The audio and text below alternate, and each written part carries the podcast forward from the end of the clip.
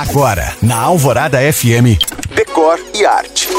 Oferecimento Best Week Leader, móveis 50% off, design 100% on. E chegou o Patrimar Montano Antilha, 3 e 4 quartos no melhor do Luxemburgo. A taipa de pilão está de volta.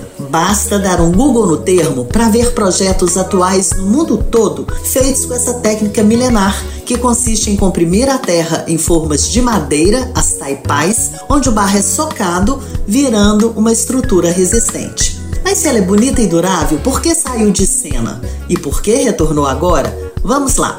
Desde a antiguidade, grandes civilizações usaram a taipa de pilão. Acontece que no século XX, com a urbanização, iniciou-se uma valorização da eficiência, rapidez e padronização na construção. Assim, esses novos métodos construtivos tomaram espaço das técnicas artesanais, como a taipa de pilão. Mas agora, com o aquecimento global, a preocupação com a sustentabilidade, os tons terrosos em alta e a vida no planeta ameaçada, essa técnica ancestral foi resgatada.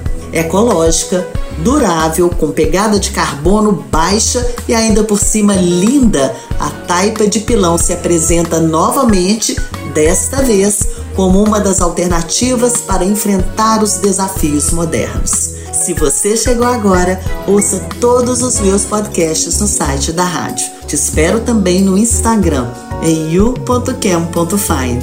Eu sou Janina Esther para o Decore Arte.